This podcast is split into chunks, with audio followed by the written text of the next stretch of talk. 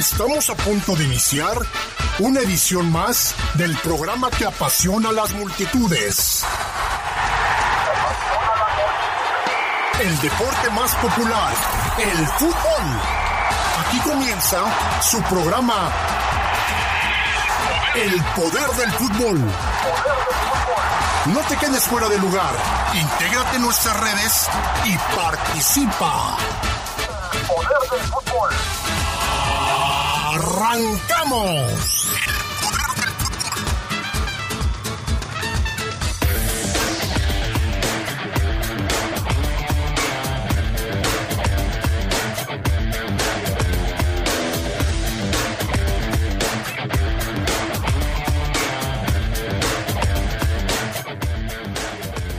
En unos minutos más el conjunto Esmeralda estará enfrentando a las Chivas, partido de la jornada número 5.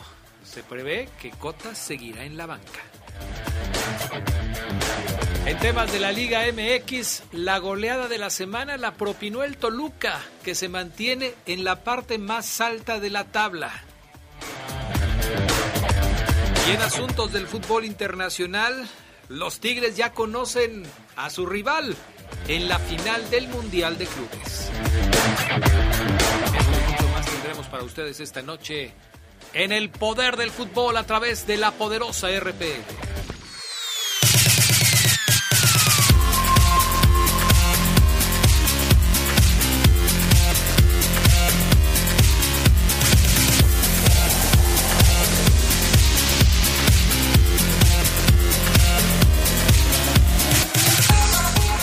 ¿Qué tal amigos? ¿Cómo están ustedes? Muy buenas noches. Bienvenidos al Poder del Fútbol, edición vespertina de este...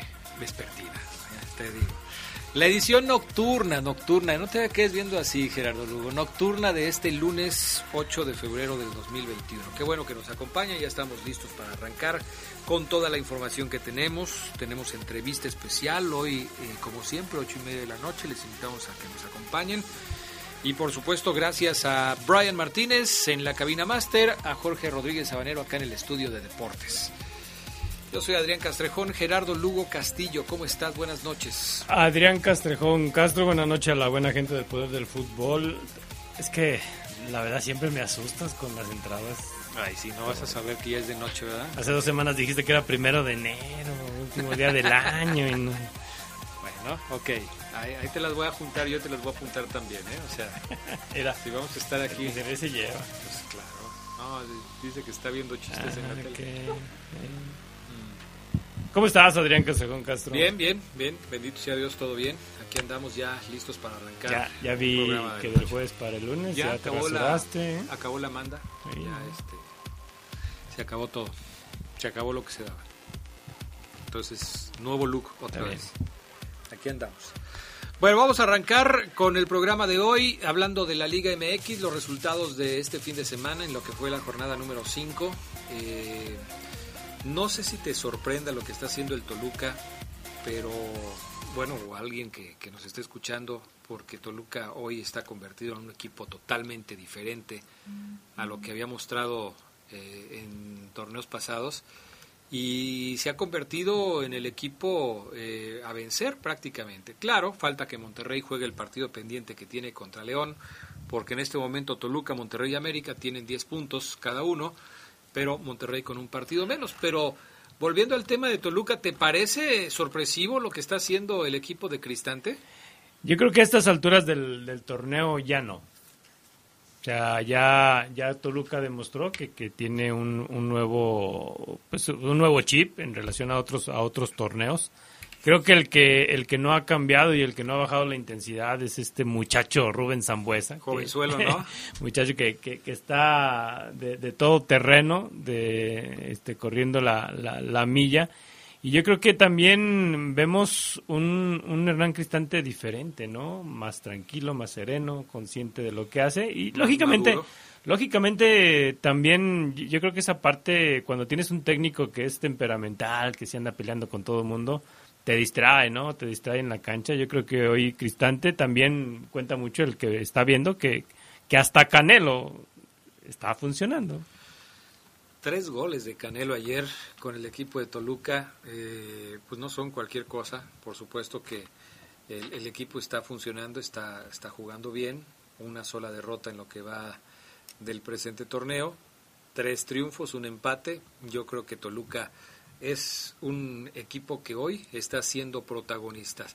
Protagonista. Está, eh, hay que decir, eh, pues aprovechando las contrataciones que hizo, que me parece fueron muy puntuales y creo que le están dando resultados. Por cierto, hoy se confirma que Maidana regresa a River, ¿no?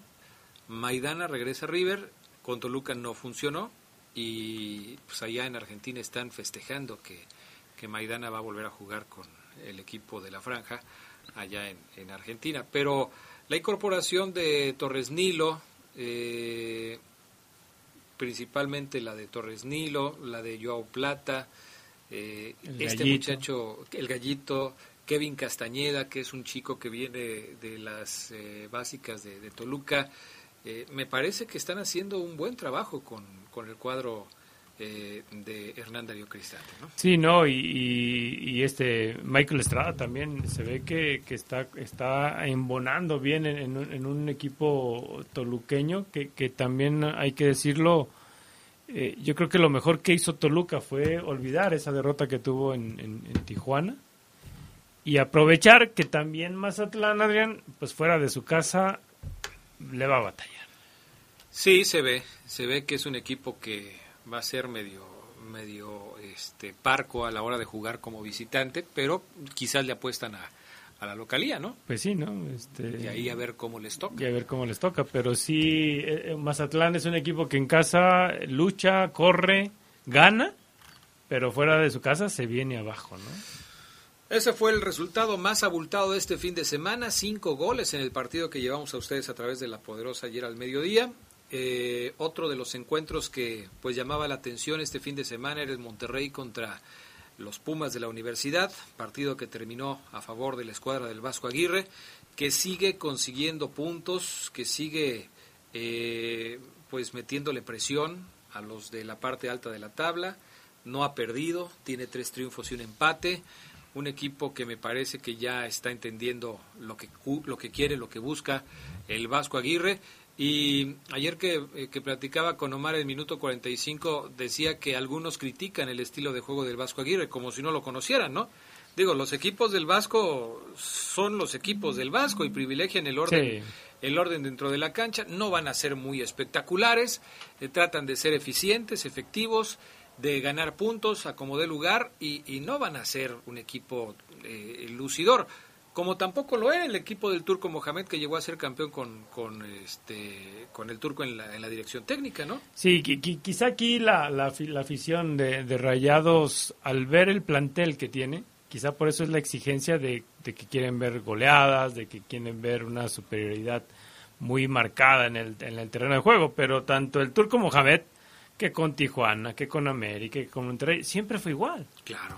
O sea, nunca, nunca ha cambiado Mohamed en su forma de, jugar, como nunca lo hará. O sea, si Mohamed, que en lugar de turco era yo creo que más terco, imagínate al Vasco Aguirre que ya no se asusta con críticas de aficiones, ¿no? Es que si quisieran un estilo diferente de juego, hubieran tenido que llamar a otro técnico. Y quizás a los de Monterrey se les pase con el tiempo como se les pasó a los de Tigres, ¿no? El Tigres es la misma, la misma.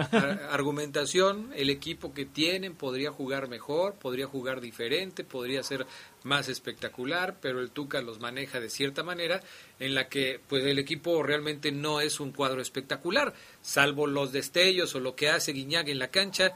Por lo demás, pues no es un equipo que, que sea sumamente espectacular. Y aún con eso, los aficionados de Tigres están felices porque el Tuca ha logrado hacer del conjunto felino eh, un equipo importante, un equipo ganador, un equipo que, que, suma títulos, que tiene presencia en torneos internacionales y que por supuesto pues se destaca en ese ámbito. Ya ahorita yo creo que muchos ni se preocupan por saber si el Tuca juega defensivo, ofensivo o cómo le hace, ¿no?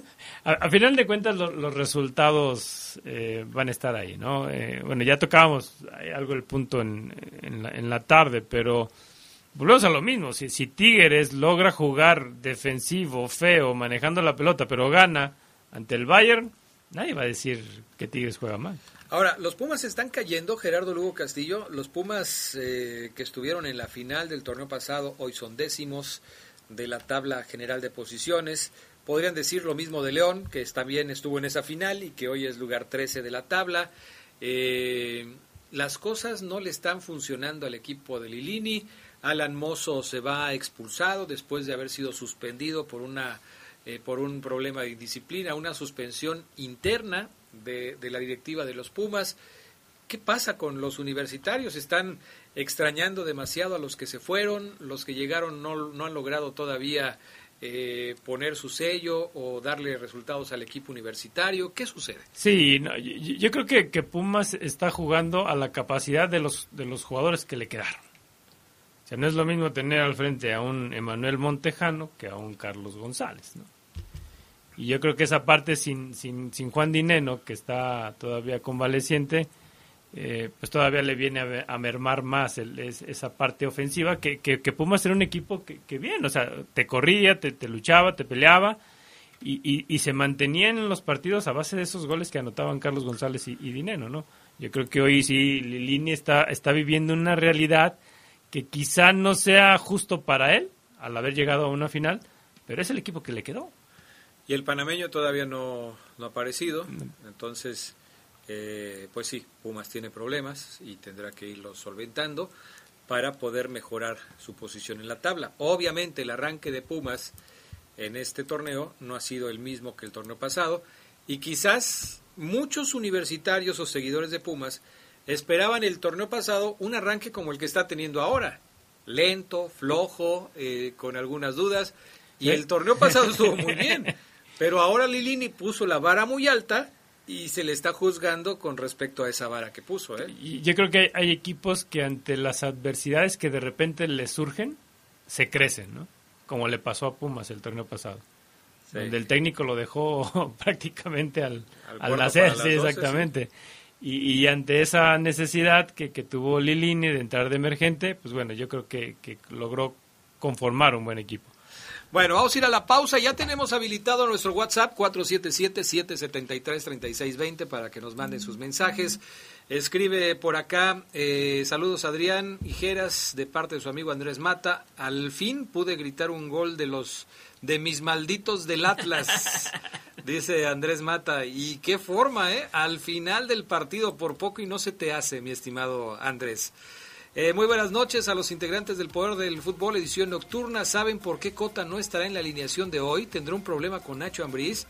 Y pues hoy gane la fiera y se imponga como campeón que es Arturo Ramírez de San Sebastián. Más adelante tocamos el tema de la fiera cuando eh, saludemos a, Omar Oseguera para ver si él tiene alguna información adicional a lo que nos estaba platicando el, eh, hoy por la tarde justamente cuando hablábamos del tema. Saludos también a Laurita Juárez, que ya nos está escuchando. Saludos para ella y para su esposo, por supuesto, que no se pierden el poder del fútbol los lunes por la noche. Vamos a ir a pausa y enseguida regresamos con más del programa de hoy. Tenemos entrevista especial a las ocho y media de la noche, no lo olviden. Y por supuesto seguiremos eh, más adelante platicando de la fiera. Volvemos en, enseguida.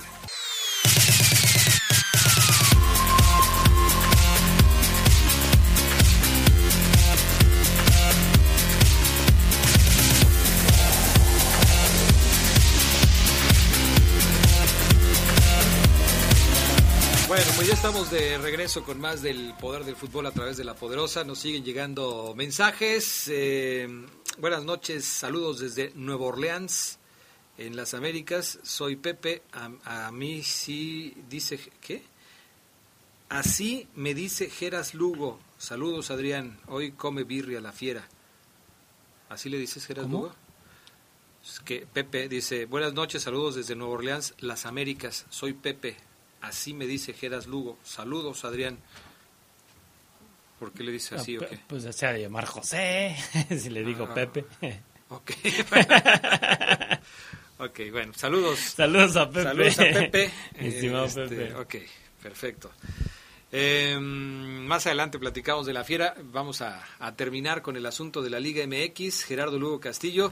¿De qué otro partido te gustaría hablar del 1-0 del América sobre el Puebla, por ejemplo? De la victoria de Solari, que Eh, yo creo que pues América más o menos anda igual que el torneo pasado, no sé si guste, no guste, si es el mismo caso de lo del Vasco Aguirre, pero pues América tiene tres triunfos, un empate, una derrota, seis goles marcados, tres en contra, diez puntos, empatado con Toluca y Monterrey en la primera posición de la tabla.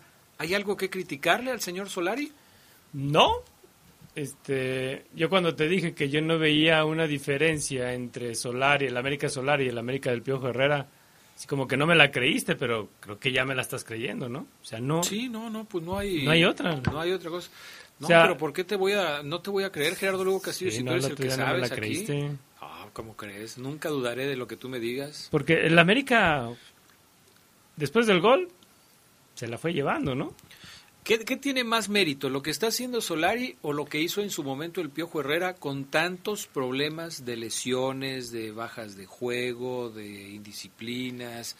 Eh, porque, no sé, no, no le he dado tanto seguimiento al América por razones obvias, pero sigue teniendo muchos problemas con indisciplinas, con jugadores que están eh, rotos, que no, que no juegan, que no, yo, yo, yo, simplemente creo que, que, lo que está haciendo Solari es quizá empezar a organizar el equipo defensivamente hablando, ¿no? Y me refiero no que, eche al equipo hacia atrás, sino que el equipo eh, logre y domine quizá un sistema de, juego en el toque, aunque parezca aburrido en estos momentos. Mira, por ejemplo, Paco Memo el portero, Luis Fuentes, Jorge Sánchez, los eh, defensas laterales. Cáceres, Víctor Aguilera, los defensas centrales. ¿Quién falta ahí? Bruno Valdés. Bruno Valdés, que, está, que, está, lastimado, que está en recuperación. está en recuperación. Y Bruno Valdés también le faltó al Piojo Herrera. Sí. Porque se lesionó cuando estaba con el Piojo.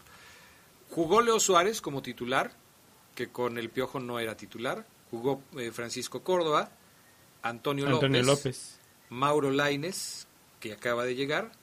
Jugó Santiago Naveda, de los chavos que vienen de, abajo de Fuerzas Básicas, y jugó Henry Martín.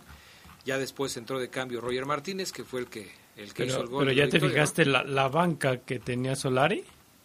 A ver, la Estaba con Oscar Jiménez, con Escobosa, con Jordan Silva. Que llegó apenas en ese sí, torneo. Con, con Brian Colula, con Pedro Aquino, que está en la banca, con Sergio Díaz, el, paraguayo, sí. Álvaro Fidalgo, Roger Martínez, Giovanni Dos Santos y Federico Viñas. O sea, los que se supone que eran los titulares hoy están en la banca. Hoy están en la banca, ¿no? O al menos jugaron en la banca. Este estuvieron en la banca. Entró de cambio Martínez, Roger, entró de cambio Pedro Aquino al 60, entró de cambio Federico Viñas al 84 en lugar de Henry Martínez. y Roger Martínez que nunca lo han querido en el América y, les da triunfos. Y les da triunfos, les da puntos. Pues ahí está, ya nos podrán decir los seguidores de las Águilas su punto de vista, pero pues parece que no hay mucha diferencia, ¿no? Entre el equipo del Piojo y el equipo de Solari. Hablando del Atlas, qué barbaridad con lo del Atlas, ¿eh? ustedes sí me hicieron el día, ¿eh? Tu, hijo y tú. ¿Pleito familiar? no, no, no. ¿Pleito familiar? se te dejó ir a la yugular. Bueno, pero es que Carlos es este, ¿cómo te diré? Muy sensible a los temas del equipo rojinegro del Atlas. Yo lo noté como festejo. O sea, si tú estás hablando de un, de un resultado que saca el Atlas en el minuto 91-92, cuando estaba perdiendo el partido frente a Santos, en el clásico de Orlegui, este, pues lo sientes como que está festejando, ¿no? Sí. Y, me está reclamando que dónde está la goleada y dónde está eh, la masacre que iba a haber en el, en el partido entre Atlas y Santos. Bueno, no la hubo, pero de ahí a pasar a que festejes un empate frente al Santos jugando como local, pues creo que tampoco es para tanto, ¿no?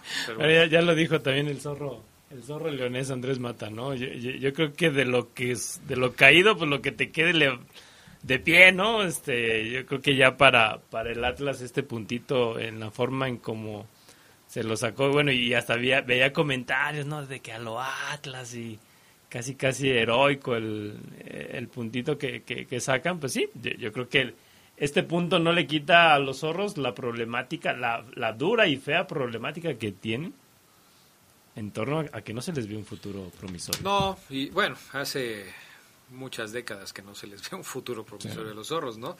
Mira, cuando tú hablas con la gente del Atlas, eh, te responden siempre con la frase, ¿para qué te lo explico si no lo entenderás? ¿No? ¿Por qué le vas al Atlas? Pues ¿para qué te lo explico si no lo vas a entender? O sea, así, así se resume todo. Y así, este, mis pláticas con mi hijo así terminan. ¿Para qué te lo explico si no lo vas a entender? Pues sí me gustaría entenderte, pero al final de cuentas, yo a veces siento así como penita por el Atlas y cuando están jugando, pues sí trato de que hacer fuerza por ellos para, que, eh. para que les vaya bien, pero pues no funciona mucho. ¿eh? Hoy Atlas es lugar 18 de la tabla, dos puntos, eh, el arranque del Atlas es malo, lo de Pachuca sí sorprende porque Pachuca también está en la parte baja de la tabla, igual con dos puntos, y lo de Chivas también. Pero eh, Chivas por lo menos tiene un partido pendiente hoy, que a ver cómo, cómo le va. Pero sí, lo del Atlas realmente es, es algo que pues queda ahí como, como siempre llamando la atención. Veremos, decían que los días de Diego Coca ya estaban contados.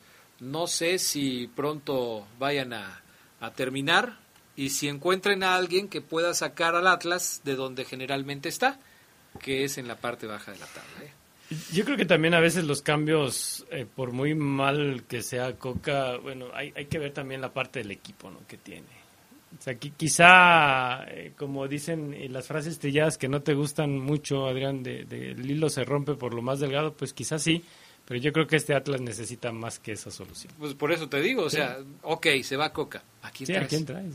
¿Quién se, anima? ¿Quién se, anima? ¿Vas a traer a Marcelo, a Marcelo Gallardo para que deje a River y se ponga a dirigir sí, al Atlas? Nadie, no, o sea, es muy complicado, ¿no? Traer un técnico idóneo, ideal para el Atlas, porque sí se ve que, que está muy complicado el asunto. Pero bueno, antes de la pausa, uno más. Cruz Azul. El Cruz Azul, ¿no? Tres triunfos, Tres seguidos, triunfos de la seguidos. máquina. Juanito sonríe, Juanito Reynoso sonríe. Sí, hombre. Este, este triunfo de Cruz Azul sobre el equipo de Necaxa, dos goles por cero, ¿es diferente al triunfo que tuvo Cruz Azul contra Pachuca, que inició esa racha de tres victorias consecutivas? ¿Lo ves Sí, sí, sí, sí, no, co- contra Pachuca la verdad es que nosotros lo estábamos viendo aquí, ¿no? Cómo estaba jugando Cruz Azul. Y era un, un fútbol feo, un fútbol este ratonero, di- diríamos así, ¿no? Que en la segunda en la segunda parte pues bueno, encontró ahí espacios porque también vemos la realidad de Pachuca y la realidad también es triste, ¿no? Pero yo creo que ya cuando cuando logras silvanar tres triunfos seguidos, ya es porque empiezas a jugar quizá con un poco mejor, ¿no? Quizás no todavía como aquel Cruz Azul que llegó al- a la cima de la tabla general con Ciboldi. Pero hasta el mismo Juan Reynoso lo reconoce, ¿no? En, en las declaraciones después del partido. Dice que sí, que, que a veces tuvieron la pelota, supieron jugarla y que también otras veces el equipo se, se echaba para atrás para defender. Como quizá es lo que, lo que también busca, ¿no? Un, e- un equilibrio de, de ir manejando los partidos de acuerdo a las circunstancias. Oye, y al, y al cabecita le, le sirvió. Le sirvió, la sí. de ¿eh? O sea, está convertido en un jugador No, diferente. no, no, no sé si, si fue la de Juan Reynoso la que le sirvió o la que le dieron en casa, ¿no? También, también puede ser. O las dos, ¿no? O las dos, O sí. las dos, porque bueno, finalmente sí, sí cambió. Bueno, vamos a ir a la pausa, amigos. Enseguida regresamos con la entrevista especial de los lunes aquí en el Poder del Fútbol a través de La Poderosa.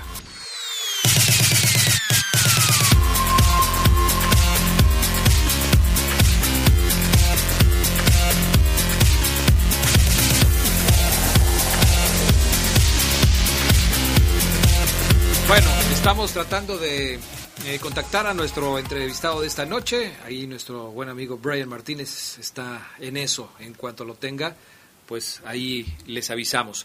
Eh, Gerardo Lugo Castillo, Querétaro le ganó 3 por 1 al Pachuca. Tres goles por uno del Querétaro al Pachuca. Malo de Pachuca que te decía, eh, bien lo de Querétaro con el Piti Altamirano que, que parece que está tomando nuevos bríos, ¿no? Sí, no, un, un Querétaro que, que si bien no le fue no le fue eh, bien en la, la jornada pasada, bueno, vuelve a vuelve a, a tener estos estos puntitos. Ahí va el Piti Altamirano discreto, ¿no? Y, y- y yo creo que eso es una buena noticia de que de que un joven técnico ya al menos un hombre diferente en la baraja de, de- de timoneles que tenemos en la Liga MX, pues tenga estos estos buenos resultados, ¿no? de un técnico mexicano. Mexicano el. Piti Altamirano. Pues eh, ya él ha tenido experiencia como auxiliar, empezó a dirigir desde hace poco tiempo, pero pues, ahí va. Ahí va el Pite Altamirano. Lo de Pachuca sí ya es de preocuparse. Fíjate que sí, yo, yo pienso que Pesolano debe estar preocupado.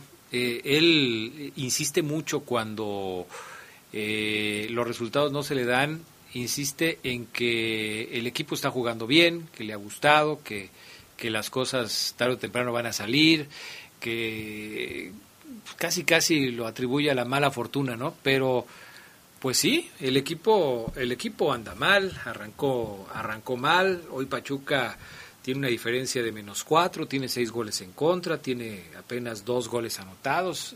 Es un equipo que sí está eh, pasando por problemas, me parece, que tiene que solucionar lo antes posible si es que quiere eh, de alguna manera meterse otra vez a zona de, de, liguilla o por lo menos de recalificación.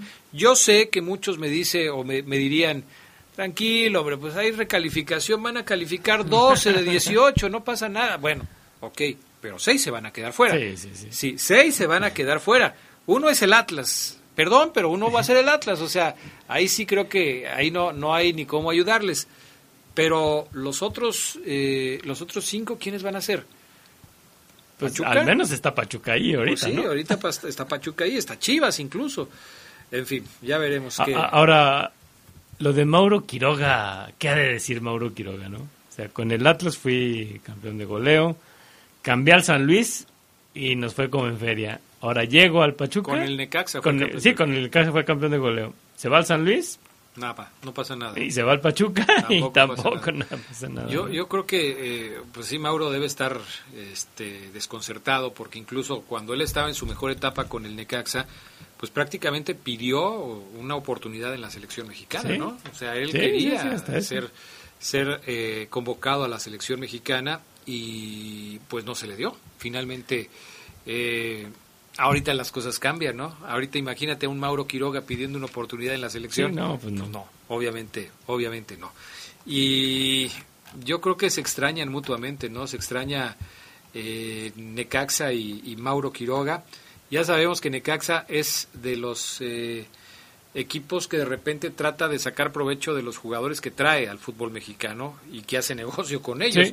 Quizás sacrificando el aspecto deportivo, porque cuando se le van ya después no puede recuperarlos. Pero ha sido un equipo que ha logrado traer jugadores interesantes y con los que ha hecho negocio, a final de cuentas. Sí, no, pero, pero una, una lástima para, para Quiroga que, que yo creo que sí, eh, no sé, esto, esto no le debe de quitar la calidad de buen delantero que es, pero sí ha estado en equipos que tienen que están en el hoyo. Bueno, pues ahí está el, el asunto. Y el último partido, eh, porque arrancamos de atrás para adelante, es el San Luis contra el equipo de, de los Cholos de Tijuana. Qué manera de sacar el resultado el equipo de San Luis estaba perdiendo dos goles por uno. Buena actuación de Fidel Martínez, que está convertido en un jugador muy importante para Cholos y para la liga, ¿eh? porque está peleando los primeros lugares de, liderato de goleo. Pero, eh, pues el gol que hace el equipo de San Luis ya sobre la parte final del partido, con Gallegos, que remata un balón desde, desde fuera del área eh, y que se le va a todo mundo. Bueno, pues ahí el asunto fue que finalmente eh, San Luis rescata un puntito y no deja irse a Tijuana con las tres unidades. Sí, no, y, quizá la, esperanza que tenía Tijuana en, Fidel Martínez, pues bueno, se está, se está convirtiendo en una, en una realidad y yo creo que el que Pablo Guede tenga un jugador con las características de Fidel y, que, le viene bien la playera del, Tijuana, yo creo que le, va a ayudar a, a un Guede que, que también merecía una revancha y al parecer la puede tener en este torneo. Pues sí, así están las cosas. En fin, ya veremos.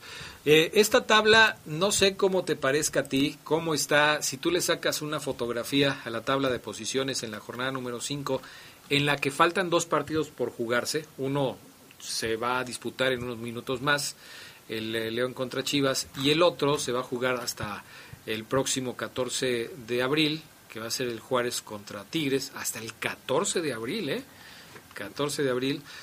Eh, y tú ves que la tabla está comandada por Toluca, que Monterrey está en el segundo lugar, que el América está en el tercero, Cruz Azul está en el cuarto, Santos ya bajó, Santos bajó hasta la quinta posición, pero La diferencia entre el 1 y el sexto de la tabla es de solamente un punto.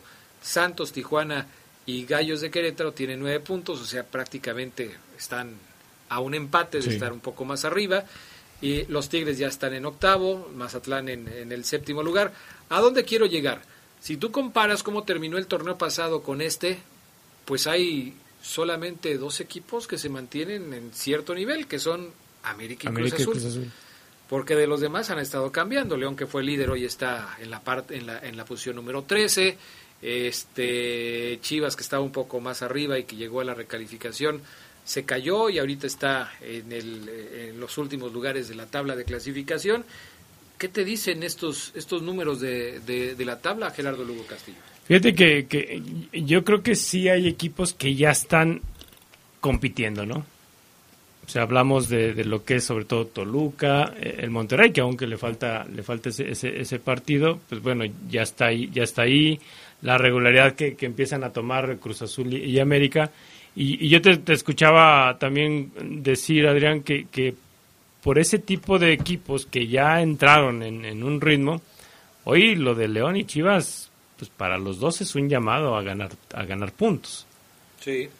Sí, porque León no puede desaprovechar eh, el partido que tiene hoy contra Chivas para sumar puntos y acercarse a la parte alta de la tabla, entendiendo que todavía le falta un partido pendiente, ¿no? Contra, contra Monterrey. Pero si León empieza a dejar puntos en el camino, pues eh, su situación se va a complicar. Y vuelvo a, hacer el comentario que decía hace un momento, la gente de repente dice, pues no pasa nada, hombre, pues está bien, está, está agarrando ritmo, está este pues tratando de ponerse como estuvo en el torneo pasado. Y como van a calificar 12, por lo menos en la recalificación, pues esto va a estar tranquilo, no pasa nada. A mí sí me preocupa que León de repente no encuentre el ritmo que, que debe tener y que entre a la liguilla a través de una recalificación, porque ahí es un partido, ¿eh? Sí. Es un partido, que te puede ir bien, te puede ir mal, y seguramente si entras a la recalificación así, pues a lo mejor te tocaría ser visitante. ¿Sí? Entonces no, no, no creo que se deba tener tanta confianza eh, eh, en el hecho de que hay eh, recalificación y que después se pueden componer las cosas. Sí, no, yo creo que ya cuando ya tú ves equipos como el mismo Tijuana, que, que, que, empieza a jugar lindo, ¿no? Alegre, este, movido. O, o, lo que vemos del, del Toluca en la jornada 5, pues quiere decir que ya los demás equipos, pues ya deben, deberían de estar en un ritmo así, eh, aptos como para una competencia ya, ya, o sea, ya estamos en la jornada 5. Sí, ya es la jornada 5, o sea, si lo vemos, es que esto de los números tiene siempre muchas, muchas aristas, muchos ángulos por donde verlo. Estamos, este, ya llegando a la tercera parte del torneo. La tercera parte del torneo está ya cerca. Ya cerca. Con cinco partidos ya estamos cerca de la tercera parte del torneo. Entonces tampoco puedes estar tan relajado. Yo creo que yo creo que para Nacho Ambriz y ya lo platicaremos un poco más adelante con Omar, el tema es tratar de eh, encontrar su mejor nivel futbolístico lo antes posible. Sí. Y quizás la meta para muchos es siempre una jornada 5, porque casi todos los técnicos te dicen, no, para la 4, para la 5 ya vamos a estar más o menos en un nivel interesante. Para la 6, ¿no? Dicen. Entonces ya de alguna manera pues eso, eso es lo que se espera. Sí, ¿no? Y, yo creo que, que, en esta parte sí ya eh, los, los equipos ya, ya tienen que encontrar, ya tienen que encontrar, eh, pues ahora sí que, que la, la, continuidad y la constancia en su forma de jugar. Perfecto. Tenemos ya lista nuestra entrevista del día de hoy y agradecemos mucho a Paco Uribe, ex jugador de la Fiera, campeón con el equipo Esmeralda en la temporada 91-92, eh, que nos haya tomado la llamada para platicar con él sobre su trayectoria en el fútbol mexicano y, hay muchas cosas que platicar con Paco Uribe. Paco, ¿cómo estás? Muy buenas noches. Te saludamos aquí en el estudio de La Poderosa en el Poder del Fútbol. Eh, tu servidor Adrián Castrejón y mi compañero Gerardo Lugo Castillo. ¿Qué tal? Buenas noches. Un gusto saludarlo, Adrián, Gerardo.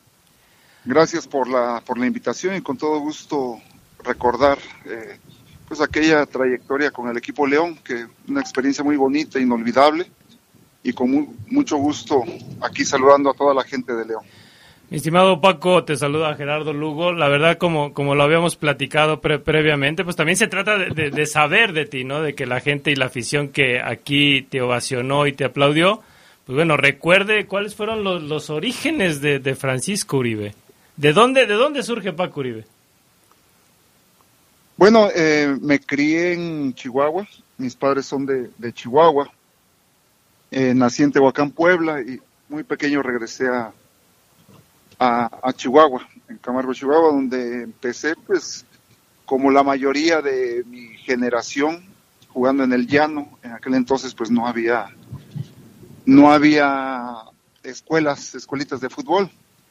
Y en Chihuahua no había ni siquiera campos empastados, eran campos de tierra entre piedras, vidrios, espinas y desniveles, montículos, porque había que estar librando. ¿no? Y así es la, infancia y la adolescencia de la mayoría de, mi generación de aquel entonces. Ya ahora pues hay escuelas de fútbol, hay campos eh, con alfombras, que son los campos de paso sintético. Y jugando a nivel amateur local, representando a, Chihuahua, donde de las ligas infantiles y juveniles eh, hacían estatales y jugando a ese, a ese nivel pude jugar un torneo Benito Juárez en la Ciudad de México, representando a Chihuahua. Y terminando eh, la preparatoria, pues me fui a estudiar a, la UNAM. Estudié la carrera de, medicina veterinaria en la UNAM y ahí empecé con el equipo representativo de, de estudiantes, donde tuve la oportunidad de ser visto por Mario Velarde, que era él había sido jugador universitario de ese equipo representativo. Se juega un torneo nacional entre universidades. Fuimos campeones en 1983 y de ahí pasé a formar parte de la reserva profesional. En aquel entonces era reserva profesional, que ahora es la sub-20. Y fue como de ahí me llamaron eh, Jesús del Muro a, a participar en la selección juvenil de aquel entonces, en 1985, para ir a, representar a México en el Mundial de Rusia 85. Y a mi regreso, pues debuté con el equipo de, de Pumas. Posteriormente paso al equipo de Nesa, Atlante, y después llego al equipo León en 1990-91. Paco, ¿y, cómo, cómo, se da ese contacto para que para que te vengas acá a León, que, recién había, había ascendido? ¿Quién te contacta y cómo ves tú esa oportunidad de venir aquí? Bueno, mira, cuando estaba en el equipo Atlante, fue el equipo anterior de, de, León, eh, ahí estaba Víctor Manuel Bucetich con el equipo de Potros Nesa, no sé si lo recuerdan, ese equipo en segunda división. En Potros Nesa había varios jugadores, eh, pues estaba Miguel Herrera, Luis Miguel Salvador, eh, Raúl Gutiérrez, todos estos jugadores que, estuvieron, jugadores jóvenes que estaban en el Atlante, pero no habían jugado en primera, en primera división, posteriormente debutaron. Después de Atlante, eh, yo sufrí una lesión muy fuerte en la rodilla y ya no continúen en Atlante, forman un, grupo de cinco jugadores para eh, Toño García, que era el, presidente del, Atlante, eh, hace un préstamo con opción a, compra con el ingeniero Cermeño para que vayamos cinco jugadores. Si recuerdan, eh, fue Rafael Bautista, José Luis González China, Guillermo Cantú, eh, Martín Yamazaki y un servidor. Yo llegué lesionado, pero ya me conocía eh, Bucetich, porque pues ahí estábamos en el Atlante. Ya conocía la trayectoria de cada uno de los muchachos, entonces eh, sabía que me podía recuperar. Eh, fui a Estados Unidos a que me observaran en Houston, a que me valoraran y sabía que nada más era recuperar la masa muscular que había perdido por esta lesión, porque quedé eh, inmóvil de la rodilla durante un mes y perdí masa muscular, entonces necesitaba fortalecer. Gracias a Dios pude eh, salvar la operación y fortaleciendo. Fue un trabajo muy fuerte, extenuante, pero que me sirvió mucho para fortalecer y regresar con fuerza y me sirvió mucho en el aspecto eh, físico y mental para fortalecer y, y, prepararme bien físicamente y mentalmente. Y fue como, como Bucetis, que ya nos conocía, pues nos dio esa apertura y esa confianza, principalmente a mí, que iba lesionado, me dio esa confianza y pues cómo no corresponder con esfuerzo a alguien que te está brindando todo el apoyo y toda la confianza, aún estando con lesionado, ¿no? Entonces formamos un equipo muy bonito, un equipo de trabajo en el cual se dieron las cosas muy bien y pudimos lograr este triunfo en el año de 92. Eh, Oye Paco, tú debutas eh, en primera división con qué equipo? Con Pumas. Con Pumas. Con Pumas en 1985, después de haber regresado del Mundial Juvenil de Rusia 85. ¿Te acuerdas de ese momento? ¿Cómo fue tu debut en la primera división?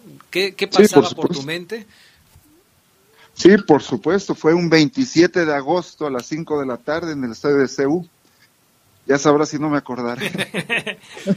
¿Recuerdas más esa fecha o el día que te casaste, Paco? ¿Cómo? ¿Recuerdas más esa fecha del debut o el día que te casaste? A ver, te vamos a poner a prueba aquí. no, claro, me casé el 21 de diciembre también. Qué bueno que lo, que lo sabes, ¿eh? ¿Y, ese partido, cómo, cómo lo recuerdas? ¿Qué, qué fue, lo que viviste en ese partido de debut? Fue, fue contra Cruz Azul. Ajá. Ustedes me conocieron ya en León como centro delantero, medio volante por derecha y centro delantero. Pero les platico que, pues siempre de amateur y infantil y en, la, en el equipo representativo, pues mi intención era jugar como delantero. Pero por mis condiciones, la altura, fortaleza y velocidad, eh, en el equipo representativo pude entrenar y jugar como lateral derecho, como central, medio de contención y medio derecho. Cuando me llaman con el equipo de para con Pumas, la reserva profesional, que ahora son las menores de 20 años, eh, era una camada muy importante de, jugadores, donde había mucha competencia.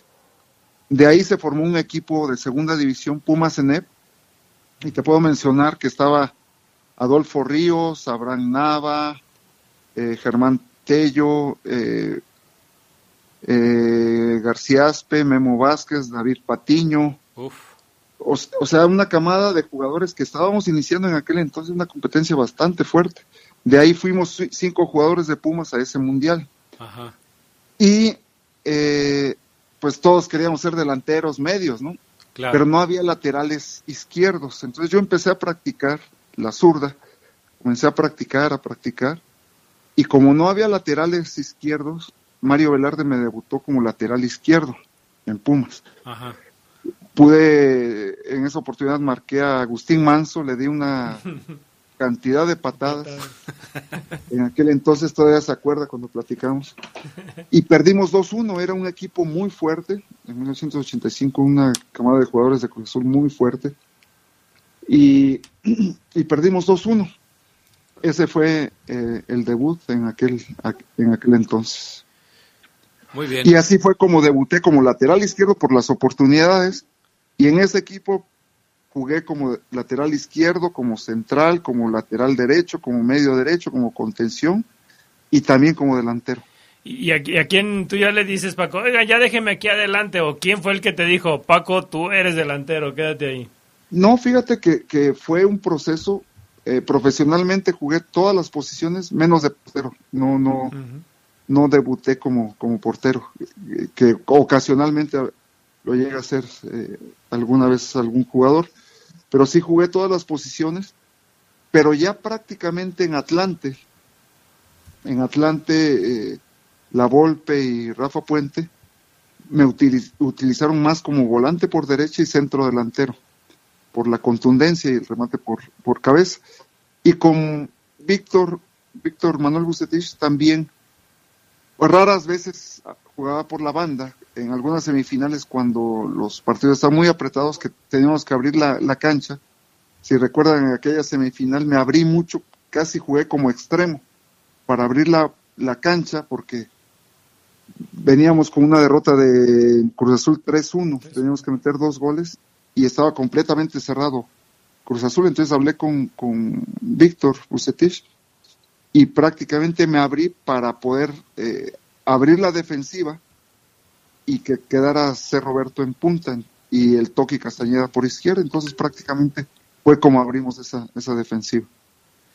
Oye, eh, Paco, ya conociendo esta trayectoria de las posiciones que jugaste, de, de, todo lo que fuiste haciendo durante tu carrera deportiva, ¿consideras que eh, el hecho de terminar eh, como delantero eh, fue la parte culminante de tu, de tu carrera futbolística? Porque como lo decías hace un momento, eh, todos queríamos ser delanteros o jugar del medio campo hacia adelante. Cuando lo conseguiste, ¿te, te, te sentiste que ya habías logrado el objetivo? Pues mi mejor momento fue, eh, los mejores momentos de mi carrera, fue aquella temporada con, con León, Ajá. 1991-92, todo el torneo que quedamos invictos, Sí. una temporada inolvidable que me llama primero Manuel Lapuente a la selección, después llega eh, César Luis Menotti, terminando el campeonato nos concentramos para hacer giras con la selección y me compra el América y todavía un año más con la selección estoy con, con el equipo América. Fue eh, los años donde estuve, eh, alcancé mi mejor nivel futbolístico, jugando como centro delantero y César Luis Menotti me utilizaba más abierto por la banda, como vola, volante o eh, medio interno Ajá. Para, para alcanzar a llegar ofensivamente. Pero ya al final de mi carrera, si recuerdan, con el equipo León en mi segunda etapa, Sí. aquella vez que pudimos lograr eh, salvar al equipo, todavía jugué como defensa central, había expulsados, lesionados, y jugué como defensa central para, para León y después para Veracruz también jugué como, como defensa central. Oye Paco, sin, sin duda alguna, pues de los momentos mágicos y ya los has mencionado varias veces, la, la temporada 91-92 con el León y sobre todo la final, ¿no? Contra Puebla. Aquí yo creo que todos tenemos la imagen de, de aquella jugada donde rematas a boca de jarro y que Pablo Larios te saca ese remate pero de una manera espectacular. ¿No le reclamaste alguna vez a Pablo Larios que te haya sacado ese gol? No, ese fue un paradón. Fíjate que eh, fue un remate como a dos metros, más o menos. No tenía ángulo, porque fue un, un centro de, de, Peñita que fue pasado al segundo poste, casi lo remato en la línea. Sí. No, no tenía ángulo para poder rematar al segundo palo, que siempre era algo que, que utilizaba siempre cuando venía el centro al, al, segundo palo, la cruzaba y era muy difícil para el, para el portero. No tenía ángulo, pero rematé de una fuerza con toda la fuerza que pude darle en ese momento.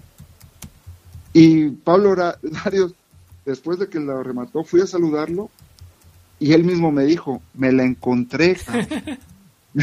o sea, él se, se voló, tenía unos reflejos espectaculares. Mismo Jorge Campo lo dice que es el mejor portero de toda la historia, el mejor portero mexicano de toda la historia.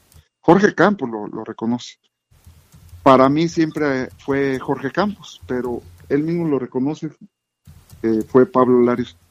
Pero voló de una forma porque había achicado al primer palo, cuando ve que voy rematando, hace el movimiento a cubrir el primer poste y se lanza. Y de la raya cae adentro, se golpea entre el poste y, el, y la red, sí. cae enredado y yo caigo casi, este, me estrello con el, con el poste. Pero fue una jugada muy rápido, traté de rematar lo más fuerte posible y hacia abajo. Entonces hace el recorrido, vuela hacia abajo y la alcanza a sacar. De ahí viene el tiro de esquina sí. y viene después la jugada donde es el, donde es el gol. De, de, de, Carlos Turrubiates. De Carlos que, Turrubiates. Que, bueno, te, tengo esa imagen y también una que me quedó muy grabada, Paco Uribe, fue aquel codazo que te dieron en El Salvador y que prácticamente interrumpió, yo creo que una, un, un camino que estabas tú formando en la selección, ¿no? Que, que te tuvieron que, que, operar en el pómulo. Eh, ¿Cómo viviste aquella jugada? Sí, esa fue, esa fue como todas las jugadas que, que, iba contra los porteros o contra los defensas, pues era a tratar de ganar el balón y, y, pues no achicarse, ¿no? En esa jugada, en el, en el primer gol que le ganó a Pablo Larios, él sabía yo que, eh, tenía una salida muy grande, un, un salto tremendo donde podía alcanzar. Entonces, sabíamos cuando ya estábamos en tiempos extras que nos ponemos de acuerdo con Turrubiates para que suba y tratar de ganarle el salto con los centros que iba, estaba mandando Marquiño y Martín Peña, tratar de ganar uno de los dos, ir a pelear con, con, con Pablo Larios para ganar el balón y el otro que fuera al contrarremate. Y afortunadamente nos, nos salió. En esta ocasión pude ganarle el salto, eh, él salió con los puños y se la alcancé a, ganar, pero no me alcanzó a pegar. Le pego al, balón y no me alcanza a pegar en la cara porque él iba con los puños a, pelear el balón. Se alcanzó a ganar y no me alcanza a pegar. Pero en El Salvador le gano el salto al defensa y él salta con la cabeza. Le alcanzo a sacar media cabeza, yo cabeceo el balón, pero él quiere despejar en los, el movimiento de las cabezas en sentido contrario, chocan. Y la parte de, facial de la lateral derecho, donde está el arco cigomático, que es hueco, ahí tenemos el seno paranasal y son huesos delgados, que es donde me golpea, porque yo con la, con la frente y parte lateral de la, del cráneo cabeceo el balón y este jugador salta pero con la parte lateral del cráneo es con lo que me pega en el arco cigomático, que es una parte hueca, y sufro esas fracturas. Sufrí 20 fracturas en el, rostro, en el arco cigomático, el piso del, ojo, el malar y el seno paranasal. Entonces hay una reconstrucción de, un cirujano plástico y un, un, traumatólogo. Una operación de casi cuatro horas y sí me llevé prácticamente ocho meses para regresar eh, a jugar. Y regreso eh, jugando. Tuve la oportunidad, regreso a, la segunda vuelta para jugar con, con en las finales. tres partidos antes de las finales y las finales anotando goles. Y desgraciadamente pues ya no me llama para formar parte de la selección para el Mundial Miguel Mejía Barón y sí perdí, pues ese mundial, primero perdí la Copa América, tan importante que se jugó contra Argentina en la final. Después ese proceso de, la selección, de la eliminatoria, y el mundial para eh, en 94 contra el mundial en Estados Unidos. Y pierdo la oportunidad eh, de la, del ofrecimiento que estaba haciendo el equipo Sevilla y Valencia por mí para ir a jugar a España, que era pues mi, mi mejor momento futbolístico donde pierdo esas oportunidades. Caray, debe haber sido muy muy duro para ti, ¿no, Paco? ¿Cómo, cómo te pudiste sobreponer a ese momento? Pues sí, sí, es algo, pues es algo de lo que más me ha dolido, ¿no? Claro. Pero fíjate que más que el golpe y más que la lesión y más que todo esto, lo que más me dolió fue el que no me llamaran para formar parte de la selección del mundial siendo que había sido titular. Claro. Y salí de la selección por una lesión y regreso después de un periodo largo, pero regreso en buena forma física y anotando goles en aquella semifinal contra Cruz Azul, que eliminamos a Cruz Azul, y después vamos contra Tecos, estuvimos a punto de eliminar a Tecos y en los dos partidos anoté goles en esas semifinales preparándome precisamente para estar listo para el mundial y no no no. no me llamaron. Y te digo eso me dolió más todavía que, la misma lesión ¿no? caray Paco. Bueno eh, obviamente tenemos muchísimas muchísimas cosas que platicar contigo. Desgraciadamente el tiempo se nos acaba. Pero eh, hay mucha gente que te manda a saludar acá en, en, eh, en el programa eh, que recuerdan, por supuesto, tu paso con, con el León y que recuerdan eh, lo que le aportaste a la camiseta del conjunto Esmeralda. Nos preguntan, ¿a qué te dedicas actualmente, Paco Uribe? Mira, estoy, bueno, aprovecho para enviarle un saludo a toda la gente de León. Tengo muchos amigos, muchos amigos de aquella época, de las dos épocas que viví, 90-92, después eh, dos, 99, 2001, que, estuve en la, en la, segunda etapa. Muchos amigos y les envío un fuerte abrazo, un saludo muy afectuoso. Y actualmente radico en Chihuahua. Como les digo, yo soy de, como dice la canción, yo soy del mero Chihuahua. Soy eh, de Camargo, Chihuahua.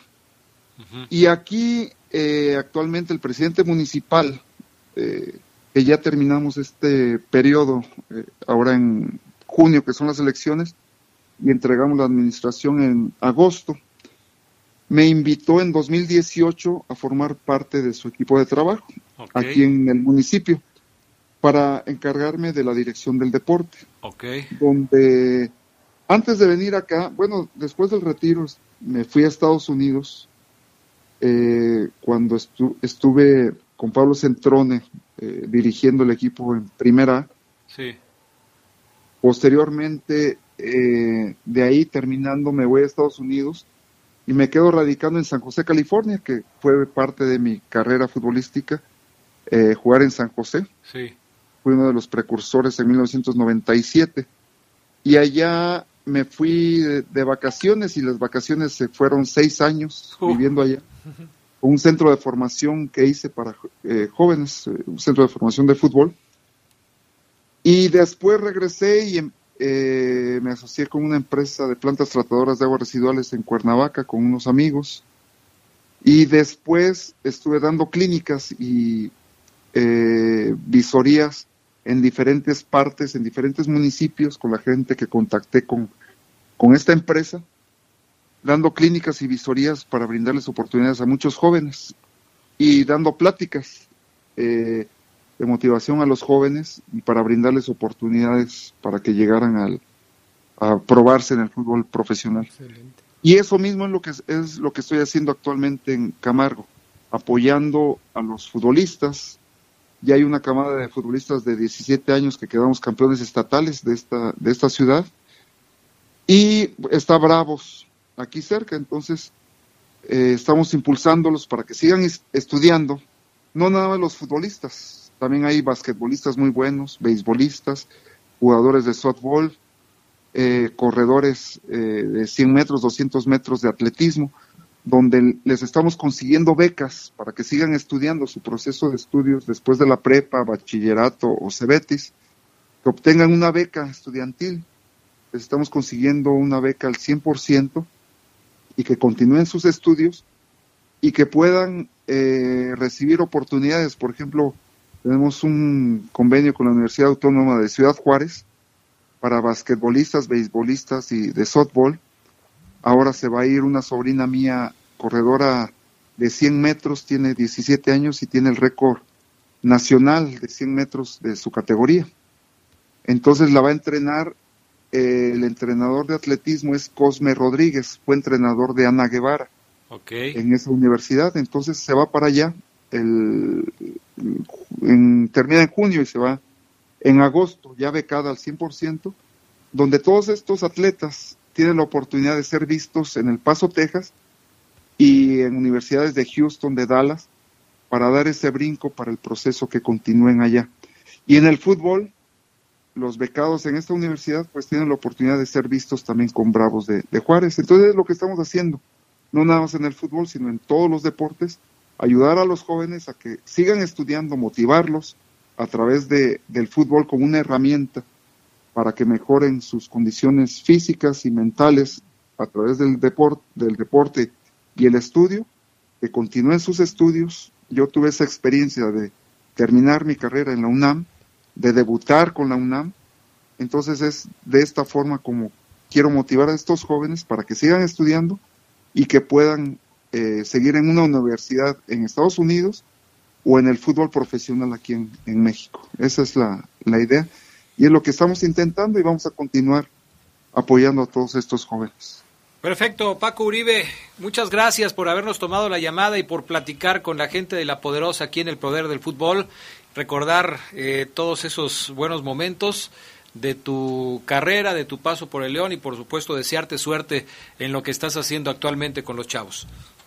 Les agradezco mucho la atención de su llamada, la invitación y aprovechar pues mandarles un saludo a toda la gente de León, muchos amigos, muchos eh, conocidos que, a la distancia pude saludar cada vez que voy para allá, pues siempre recibo el calor de, toda la gente. Un fuerte abrazo a todos los amigos, a ustedes, agradecerles la atención y a todos los ex, leonistas que, que, están viviendo por allá, que todavía tengo contacto con, con todos ellos.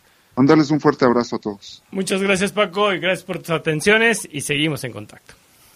Un fuerte abrazo, hasta luego. Gracias. Gracias, gracias Paco Uribe, exjugador de la Fiera. Vamos a pausa, regresamos con el reporte con Omar Ceguera. Ya arrancó el partido entre León y Chivas. Hablaremos de la alineación y cómo está el encuentro en los minutos iniciales. No se vaya.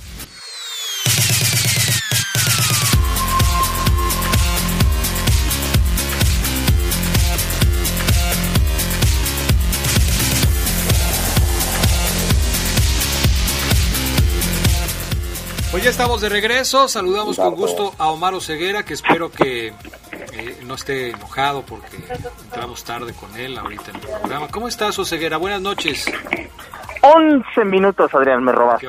ya sabía, hasta le, pregunté a Brian, ¿cómo escuchaste a Oseguera, Brian, para saber? Tranquilo, enojado. Sí, no, pues sí, me dijo Brian, sí se escuchaba serio, eh, como, como enojado.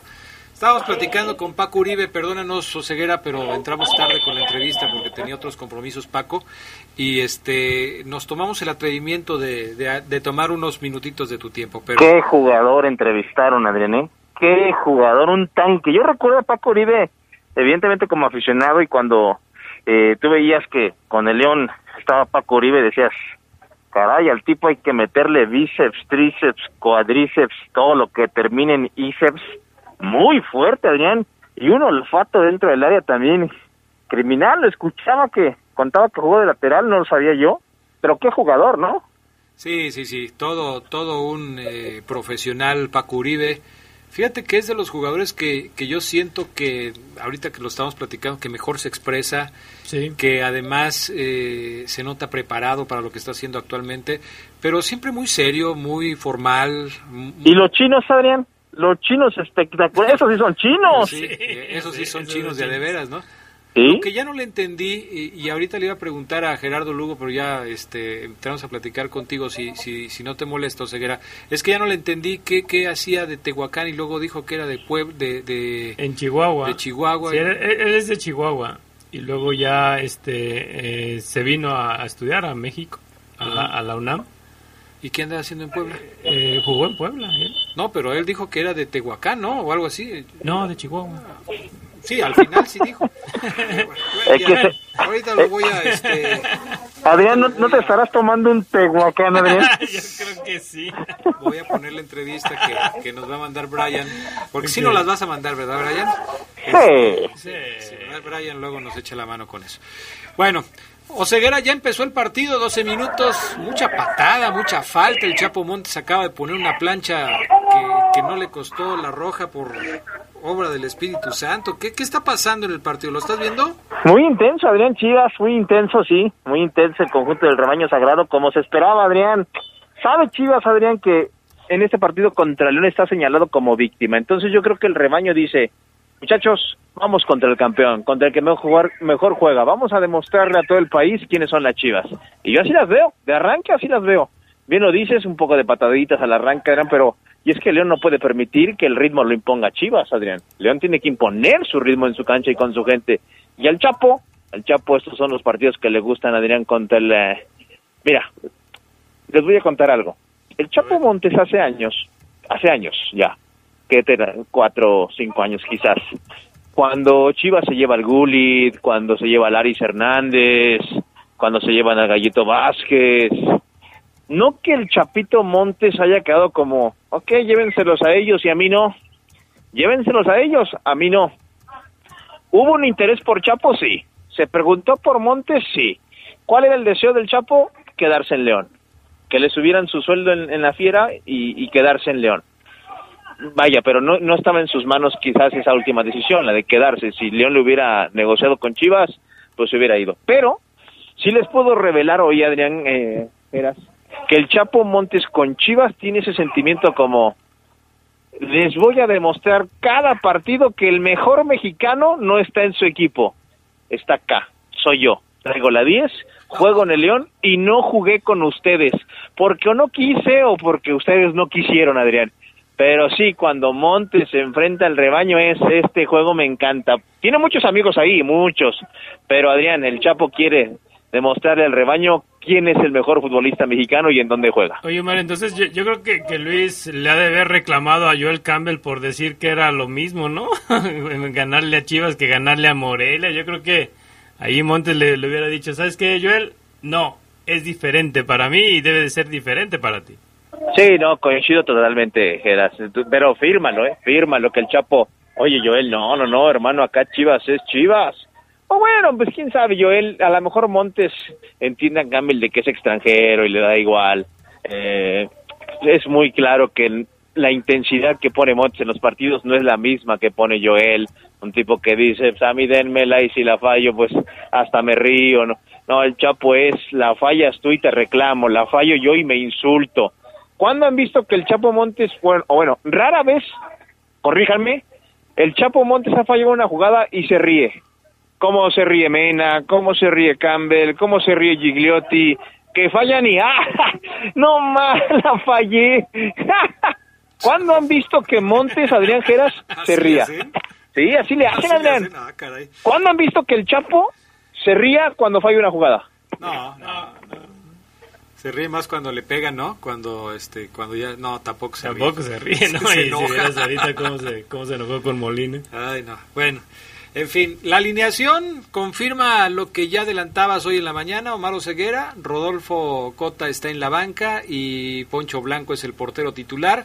Y por lo demás, me decía Gerardo Lugo, es, León está jugando como terminó jugando el partido anterior. Sí, totalmente, eh, eh, Adrián, eh, confirmadísimo el eh, Cota va al banco a la espera de que Poncho pues baje su nivel, hay que decirlo como es. Son muy buenos. Fíjate, que esto me faltó comentarlo a mediodía, porque la afición evidentemente está ah, generando muchas teorías entendibles, pero Poncho Blanco y Rodolfo Cota son muy amigos, muy, muy amigos, Adrián. Inclusive en el foot tenis hacen pareja, imagínense, hacen pareja en el foot tenis y, creo que le, ganan a todos. Eh, ya van dos, dos semanas que Cota sube una foto diciendo saluden a los campeones. Son muy hermanos, son muy compas, o sea, entre ellos no hay, no hay ninguna grilla como en su momento, les voy a revelar otra de hace años. Oye, Ceguera, ¿por qué hasta ahorita? Pero... Exacto. eh, en su momento, Adrián, ¿saben qué porteros no se llevaban, pero nada bien? A ver. O sea, no que se pelearan, pero que se volteaban a ver y... Ajá. Eder el Pato Patiño y Antonio el Poeta Pérez, no, el buenos días era eh, diplomáticamente correcto, Adrián, pero no, se llevaban. Sí, no, no había clic. Y Poncho y, y, y Rodo se llevan muy, muy, muy bien. Ay, pero, pero, digo, serán muy buenos amigos, pero es como si de repente a Omar Oseguera le dicen, eh, déjale tu lugar al Fafo Luna. Cuidado, piensa lo que vas a decir. No, no, no, pues es que, es que así es. O sea, el Oseguera y el Fafo Luna son muy buenos amigos, pero ¿a poco eh, Oseguera no se va a molestar si le dicen, a ver, siéntate, va a entrar el Fafo Luna en tu lugar? Pero fíjate que me molestaría contigo, Adrián. Ah, por, eso, por eso yo te dije, piensa lo que vas a decir, sí, porque yo me conmigo? Porque tú eres el DT, yo diría, ah. ¿por, qué, ¿por qué me quita el puesto? O sea, yo al favor, hasta, es más, hasta lo apoyaría, pero yo me enojaría con el que me quitó. a ver, fírmalo. o sea que aquí... El asunto es... Esa, esa, Omar, no te la creo. Geras, Geras, si tú le quitaste la sección de un día como hoy a Fabián y siempre te apoyó. si cada vez que podía me reventaba, mi estimado Omar. Lo apoyó. Vamos a pausa, regresamos enseguida. Van 0-0, 19 minutos de acción. Chivas y León no se han hecho daño. Volvemos.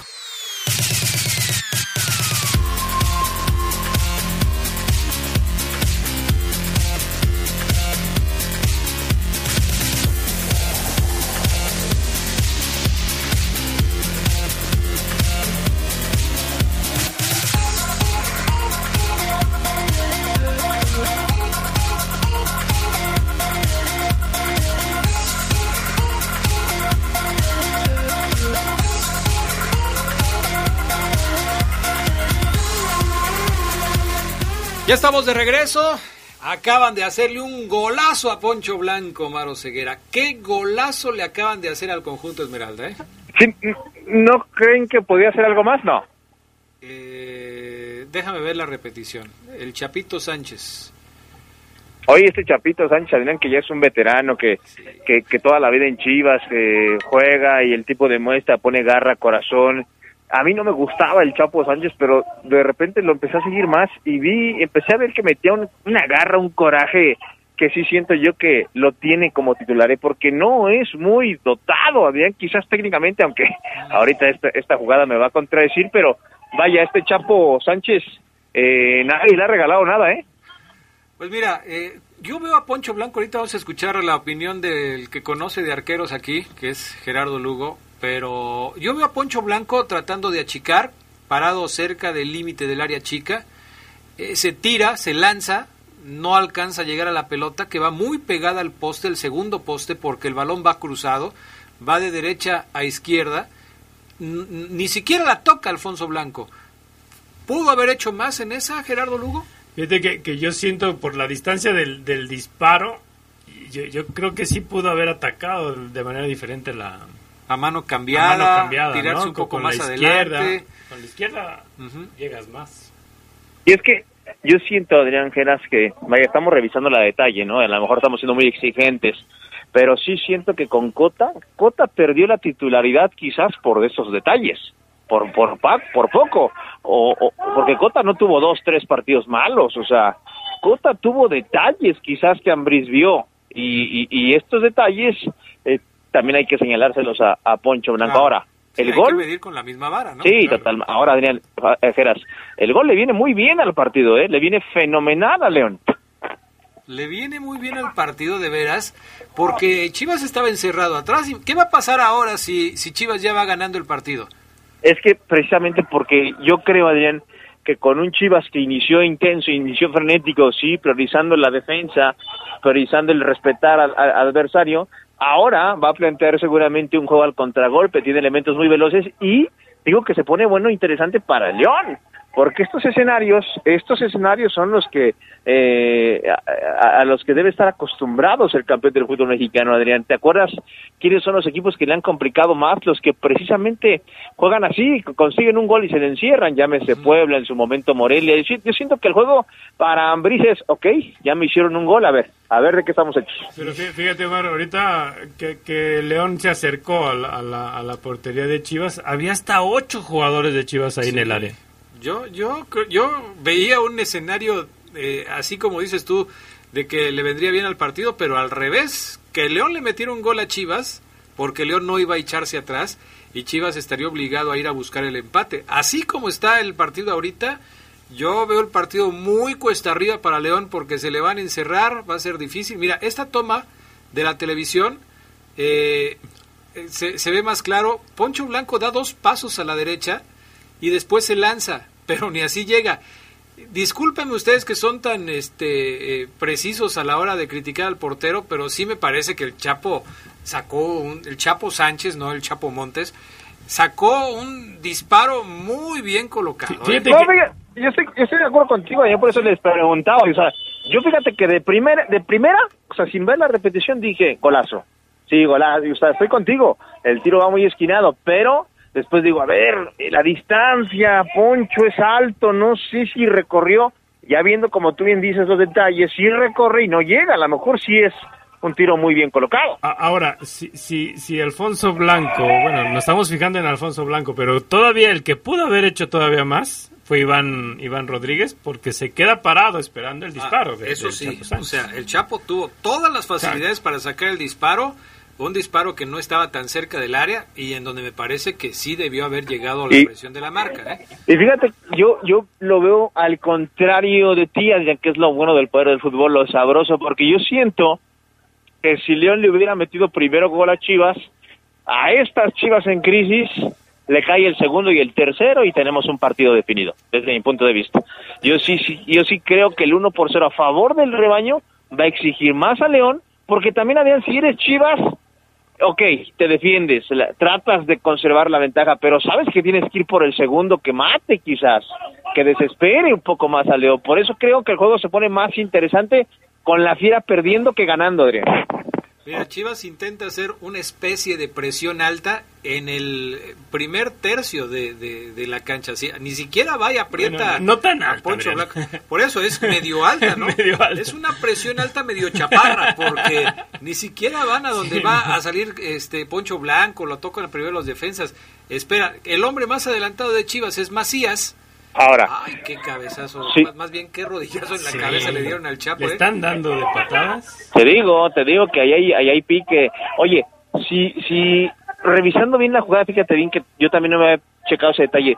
Si Iván Rodríguez tiene mucho o poco que ver en el gol, ojo, ojo que Ambriz fue contención y Ambriz le va a decir, oye, ¿qué pasó? Tengo en la banca Colombato y me estás dando armas para meterlo, ¿eh? Ojo. Colombato, no al oso, para, para sustituir a Iván? Yo quiero ver a Colombato, Adrián y Queras ah, también. Ah, pero es otra cosa, porque, o sea, cuando, cuando llegó Colombato platicábamos en lugar de quién jugaría Colombato. Y me dices ahora que podría ser eh, eh, el sustituto de Iván. Pues, pues todavía, yo, yo creo que todavía más la preocupación que debe de tener Iván, de tener a Fernando González y a Colombato en la banca. Ahora ya son dos, ¿no? Pues sí. Es que, es que Colombato ya debe saber, Adrián, que no, no le puede competir a Montes. Oye, ¿por qué no?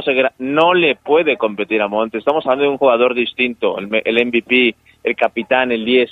No le puede competir. Entonces yo creo que el mismo Adrián Geras, si no tiene tanto sacrificio defensivo, lo va a buscar para, para pelearle más a, Iván y a, y González la, la posición. Oye, dime la verdad, ¿estás en el, en el estadio?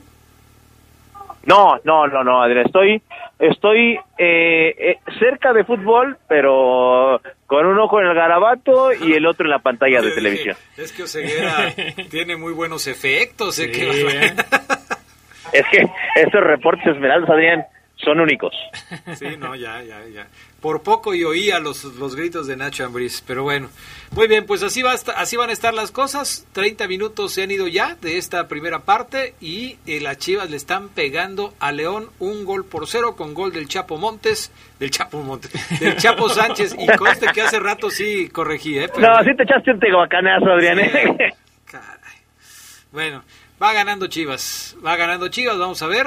Ya llama la atención el, el cantante Fernando Guerrero, que, que, no deben estarse ahí jaloneando en el área porque va a venir un tiro de esquina a favor de la fiera. Eh, ¿Algo más, Omar Ceguera, del reporte de los verdes el día de hoy?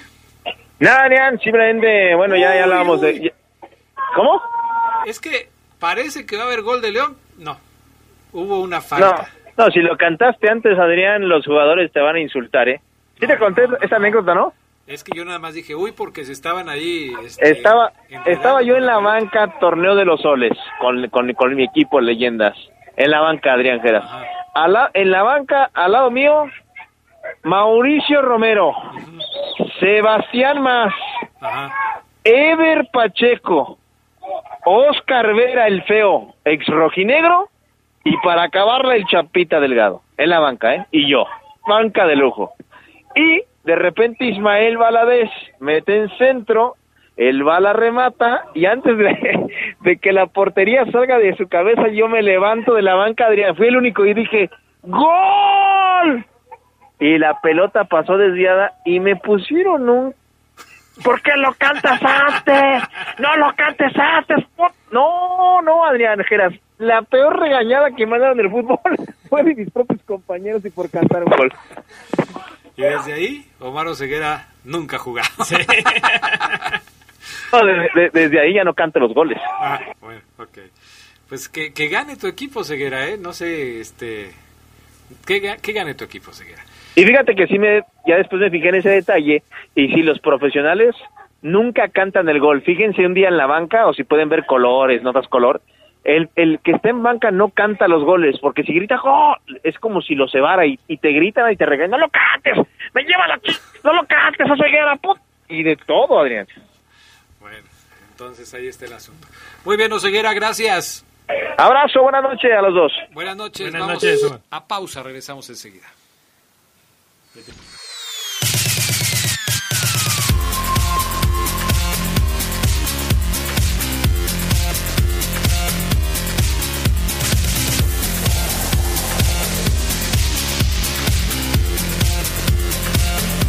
Estamos de regreso con más del poder del fútbol. Entramos en la recta final del programa. La que acaba de salvar Poncho Blanco, ella está mano Poncho Blanco con el León. Si en la otra había dudas sobre si, si pudo haber hecho algo más o no, la que le acaba de quitar a Macías era el segundo gol de las Chivas. ¿Cómo estás, Charlie Contreras? Buenas noches. ¿Qué tal, Adrián? Te saludo con gusto. Sí, este, pues qué actuación, ¿no? De Blanco respondiendo después de lo que pudo haber sido. Imagínate que este gol representara perder puntos, no tanto perder el partido, pero perder puntos para el León en casa, pues obviamente se le iban a venir las críticas. Pero ya listos, Adrián, con toda la información. Hay juegos en la fiera, por supuesto, pero también mucha información en otros ámbitos. ¿Ya se fue el Jaras? Oye, no, aquí está, aquí está. Gracias, amigo, gracias. Saludos, Jaras, como siempre. Oye, este, déjame leer algunos mensajes de la gente que nos escribe acá en el WhatsApp 477-773-3620. Adrián, saludos desde Minneapolis, Minnesota, a usted y a Fray Lugo.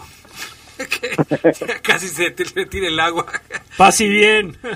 El único que no lo hizo enojar esta tarde en el poder del fútbol. Claro, porque es que, es que yo sabía que tenía que estar aquí con él en la noche. Entonces ya sabía que iba a venir.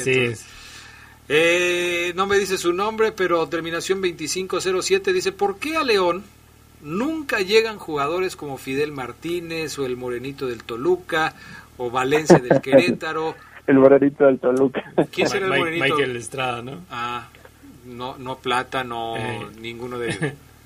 bueno, pues no sé, pero... Bueno, pero está Ángel Mena. Pero hay otros, ¿no? Hay otros que... Yo creo que León ha hecho buenas contrataciones. Quizás por ahí alguno queda pendiente, pero bueno. Eh, buenas noches, me dicen por acá Manuel Burrín Barrios. Saludos a todos. Adrián, salúdeme al gran Paco Uribe, muy buen jugador. Hoy ganamos 2 a 0. Pues 2 a 0 ya no va a ser, Manuel, porque ya le metieron uno a la fiera. Vamos a ver si se da el, resultado, ¿no? Eh, Paco Uribe, un jugadorazo, dice Héctor González, que también nos mandó su mensaje. Eh, por acá otro más, arriba la fiera, saludos, del terminación 0920. Eh, ya estamos en el poder de la noche escuchando a Paco Uribe, campeón con el León en la 92. Abrazo para todos de parte de Lupillo Paredes. Gracias Lupillo, como siempre un saludo para ti. Eh, bueno, hasta ahí vamos con los mensajes. 477-773-3620. Bueno, Charlie, contigo vamos a platicar de el triunfo de, de, los Tigres frente al Palmeiras y el triunfo de hoy frente del Bayern Múnich frente al Al Alil que definió ya la final del Mundial de Clubes. Primero lo de Tigres, ¿no? ¿Cómo viste el partido de Tigres contra Palmeiras? Interesante, Adrián, porque yo la verdad, eh, con los antecedentes que había del fútbol mexicano, no creía en estos Tigres. Esto me faltó decirlo en la tarde, pero si lo decía, el Fafo me hubiera comido vivo, ¿no? Como tú a ti. Dilo, hombre, tú dilo. Yo, yo lo dije, de todos modos, se enoja el Fafo, pero pues así es. No, es que fíjate que yo sí era de los quizá pesimistas, si me quieren llamar así. Yo no veía Tigres en la final pero es cierto lo que decía también el Fafo en la tarde. Este Palmeiras llegó ahí al Mundial de Clubes venciendo a River Plate, que para mí jugó mejor esa serie, pero en la ida no la metió y sufrió muchísimo porque el Palmeiras fue contundente, le, lo goleó en este partido, pero en la vuelta también fue muy circunstancial porque le faltó un gol a River Plate para poder llegar a esa final que hubiera sido entre argentinos y brasileños. Y luego el Palmeiras, en un partido muy cerrado de la final de Libertadores hace apenas unos días también, pues terminó ganándolo. Ese partido sí creo que fue mejor el Palmeiras, pero faltó creérsela, no sé qué le pasó al equipo brasileño, el tema de, llegar pocos días, no sé si hay nervio, tensión por supuesto de disputar un mundial de clubes, pero ya la prensa, incluso allá en Brasil, lo calificaron como un gran fracaso, el, el ridículo incluso internacional, haber perdido contra un equipo como Tigres, a que otro sector, de, también de la prensa brasileña, ya calificó como un grande de México. No sé entonces eh, para dónde ir, la verdad. Pero sí, eh, el equipo brasileño no no jugó bien, hay que decirlo, no supo plantear el partido. Abel Ferreira, que lo decía también en la tarde. Pero del otro lado, pues no podemos quitarle mérito. ¿eh? Estos Tigres eh, sí están cumpliendo. Este era el partido más importante de su historia, dicen muchos. Yo creo que no. Yo creo que el partido más importante fue esa final de Libertadores que finalmente no pudieron ganar, pero ahora se les va a presentar otro para borrar aquella oportunidad. Este partido que van a tener el jueves, que ya se definió hace rato con ese triunfo del Bayern Múnich, va a ser mucho más difícil que esa final de Libertadores, porque no hay no hay comparación entre el Bayern y el River Plate. pero también ahí se va, a, está el parámetro, ¿no? Sí, ahora eh, Gerardo Lugo Castillo, hablando de, ese partido de Tigres contra, contra Palmeiras, se define con el gol de Guiñac de, de penal. Eh, Palmeiras es un equipo que, que, por supuesto, y lo ha comentado Charlie, no tiene una gran trayectoria internacional, tenía acaba de ganar su segunda Copa Libertadores apenas, eh, no era el mejor representante quizás del fútbol brasileño, aunque pues fue merecido que está ahí porque ganó, pero no fue, no fue el mejor representante. El que la prensa brasileña diga que le ganó un grande del fútbol mexicano es como para tratar de, de tranquilizar a la gente y decir, no se preocupen, es que sí Palmeiras perdió, pero es que perdió con un grande de México. Sí, no, es exagerado sí, eso, sí, ¿eh? Sí, sí, Yo, yo, creo que aquí la, prensa brasileña sí trata de suavizar, pues, una Copa Libertadores que, que se habían llevado ellos, ¿no? Ahora, yo creo que también si nosotros se la creemos, pues no, no estaríamos siendo leales, ¿no? Sabemos bien que el fútbol de Conmebol es mejor que el fútbol de CONCACAF yo creo que un triunfo así, que fue bien trabajado por Tigres, que lo fue bien llevado, que, que igual Tigres jugó a lo que sabe, tomar ventaja y empezar a manejar el partido, yo, yo creo que sí eh, estaríamos mintiéndonos hasta nosotros en hablar de que ya el fútbol mexicano es mucho mejor que el sudamericano, ¿no? Sí. En, esta parte. A, a, mí lo, lo, que, lo que yo ayer vi fue, fue, sí, Tigres está jugando bien, jugó bien ante un rival que, que, ya ustedes mismos, tanto Carlos como tú, Adrián, habían criticado al Palmeiras, ¿no? De cierta manera le veían que no tenía, que no tenía tantas trazas en el poderío que puede presentar ahora el Bayern Múnich ante, ante Tigres. Pero a mí lo, lo, que yo sí me quedo del partido y no me pongo la playera de Tigres es eh, lo, lo, que hace Guiñac. O sea, increíble un jugador que ayer al minuto 90 perdía un balón en cerca del área de, del Palmeiras y recorría 70 metros hacia atrás para defender la ventaja, ¿no? Sí, se notaba ese compromiso, Gerard, sí, de, de sí, todos sí. los jugadores de Tigres. Yo sí le vi esa intensidad también. En otros torneos tanto se le criticó a Tigres, ¿no? El hecho de no ponerle la seriedad a los torneos internacionales y por eso decían que no había ganado ninguno hasta la Conca Champions pero sí, todos en Tigres muy bien, ¿eh? Sí es cierto que Guiñac hace el penal, es el mejor jugador de estos Tigres lejos, pero todos cumplieron bien, un buen esfuerzo defensivo, también lo mencionaba el Pafo en la tarde de una saga mexicana, eso hay que destacarlo también, muchos mexicanos en la cancha, decían en la transmisión que había más brasileños que mexicanos, sí, pero mexicanos lo hicieron muy bien también, y estos Tigres eh, con una base que ya tiene muchos años, es cierto que quizá le faltaría renovarla con otras contrataciones, pero cuando con Tigres contrata, lo hace bien también y nos lo demuestra cada, cada rato, ¿no? No es un equipo que venda mucho, también estaba poniendo a analizar eso, y cuando compra, normalmente no se equivoca, aunque tiene jugadores después desparramados por todos los equipos, eso también. Pero ahí está Tigres cumpliendo en la final, haciendo historia. Por algo es que ningún equipo de CONCACAF le había podido ganar a un sudamericano en el Mundial de Clubes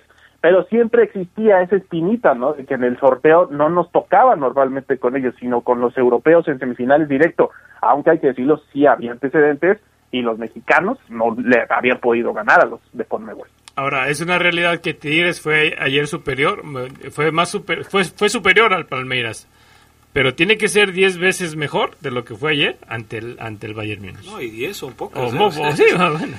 son, aunque muchos dirán, oye, pero el Bayern Múnich apenas le ganó al Al Lille y ustedes están queriendo que Tigres sea mucho mejor para que le gane a los alemanes. Bueno, ya, ya veremos en la, en la final. Ahora, sí creo yo, y esto también lo hemos hablado hasta el cansancio, eh, Charlie hoy destaca que no fue solamente Guiñac el que hizo un buen partido, sino eh, la gran mayoría de los jugadores de Tigres que tuvieron una buena participación.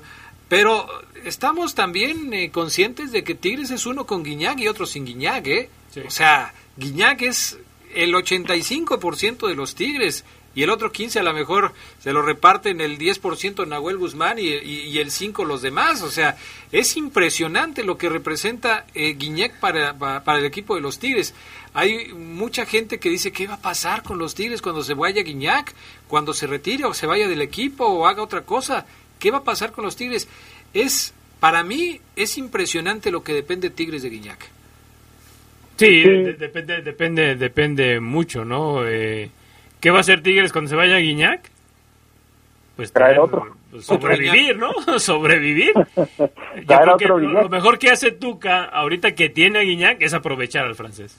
Sí, yo, yo estoy de acuerdo contigo, ¿no? La Guiñac dependencia es muy notable, pero sí también me parece un poquito de, de, reconocer al resto del grupo, ¿no? Porque estos Tigres tienen un buen proyecto y sin Guiñac seguirían teniendo un buen proyecto, pero ese plus que te da el francés, pues obviamente es de notar. Ayer eh, yo le vi, creo que ningún pase se equivocó.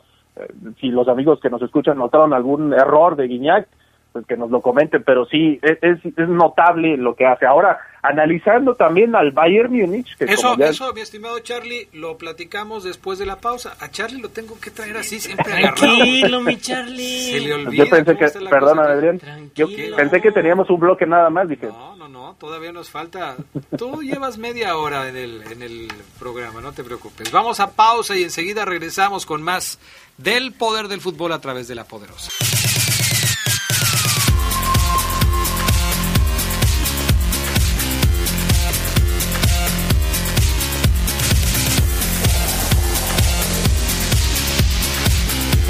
De regreso. ¡Caramba!